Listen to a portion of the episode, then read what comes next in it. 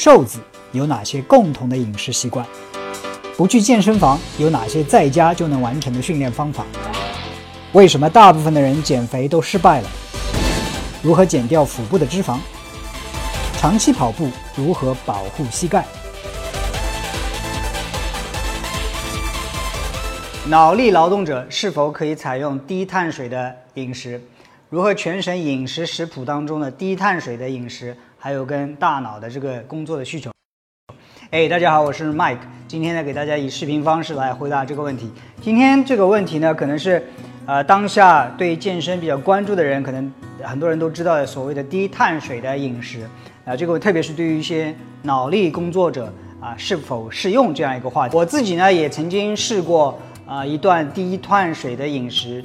啊，所以呢，有一些自己亲身的一些体会。OK，这里呢，我就谈谈一些自己的看法。有一些呢是亲身的体会，有一些呢是看的一些文献当中，还有书籍里边学到的一些东西，跟大家分享。声明一下，我说的不一定都对。OK，但是呢，希望是对大家有一些启发，让大家去呃更多的思考或者看更多的资料。OK，首先有一点，啊，我们都听说过，呃，有一些营养素是必需营养素，比如说维生素。定义就是说，人体不能合成，需要通过外界摄入的，这些是维生素，对吧？另外一些，比如说我们听说过必须氨基酸，特别是想增肌的健身的人都听说过，啊，还有一些必须的脂肪酸，我们都听说过。什么意思呢？就是这些脂肪酸、这些氨基酸或者这些维生素是人体不能合成，必须通过外源的食物来摄入的，对不对？但是有一个营养素非常大的宏观营养素，我们从来没听说过，我们从来没有听说过。必须碳水化合物，是不是很有意思，对不对啊？哎，我第一次看到这个的时候，哎呦，好像是哦，我们从来没有说过啊，有什么必须的碳水化合物，什么意思呢？其实人体是能够自己合成碳水化合物，特别是葡萄糖的。那这个很大的这种合成呢，是在肝脏里边完成，应该叫英文叫 gluconeogenesis，意思就是说新的糖的合成。从哪里来合成呢？就是从蛋白质的来合成，也可以从脂肪来合成。OK，具体的一些生化反应我不是很清楚，也就不在这里啊装弄了。但是有一点是非常明确的，没有必须碳水化合物，人体能够自己合成碳水化合物，人体能够自己合成葡萄糖。那另外一点就是说，这里呢是一个可能是一个脑力工作者问的这个问题，可能平时自己啊是个白领，用脑子比较多一点。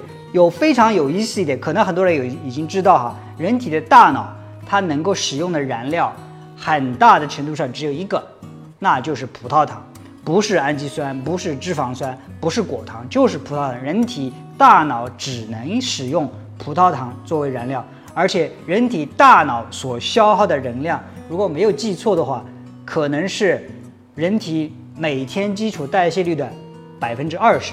大脑占的比重不多，但是消耗的热量很多很多，百分之二十的热量都被大脑消耗掉了。所以，而且大脑只能消耗葡萄糖。所以，基于这一点，很多人就认为，嗯，低碳水饮食肯定对于用脑子多的人啊不好，或者是说低碳水饮食的话，对于脑子的功能就会下降啊。事实上呢？我觉得这样去理解呢，就是觉得很有道理。但是亲身的体验是怎么一回事情呢？我做过啊，有一段时间的低碳水饮食，差不多是三四个星期的这样低碳水饮食，低到什么程度呢？一天差不多五十到一百克碳水啊，这样子的饮食。我也曾经做过啊一段时间的间歇性进食，什么意思呢？二十四小时之内。什么热量都不摄入，没有碳水，没有脂肪，没有蛋白质，只有水、绿茶或者黑咖啡啊。最近我做过一次四十六小时的进食，非常奇怪的一个现象就是说，每当我进食的时候，其实我的脑子非常非常的兴奋，非常非常的清醒。所以啊，不管是从理论还是从我自己的亲身体验上，我自己的体会是，啊，用脑子，我们不吃碳水化合物，甚至不吃任何食物。在短期之内对大脑的功能都没有什么太大的影响啊，但是这个是不是说有一些人如果说一顿饭不吃就会觉得怎样不舒服、脑子不清楚的？这个也是一个很现实的现象。但是我们仔细去分析这个原因，很大程度上有可能是我们的心理作用，因为我们已经习惯于一天三餐或者一天几餐，随便你吃几餐，好像不吃这一餐心里就饿得慌，好像就不得了，对吧？好像就就就。人要昏过去还是什么？但是事实上不会发生的，对不对？因为人体是一个非常非常精密的机器，一旦感受到不对劲啊，这个血糖浓度比较低了，那怎么办？这个时候，哎呀，先问胃，胃里边没有食物，那我怎么办？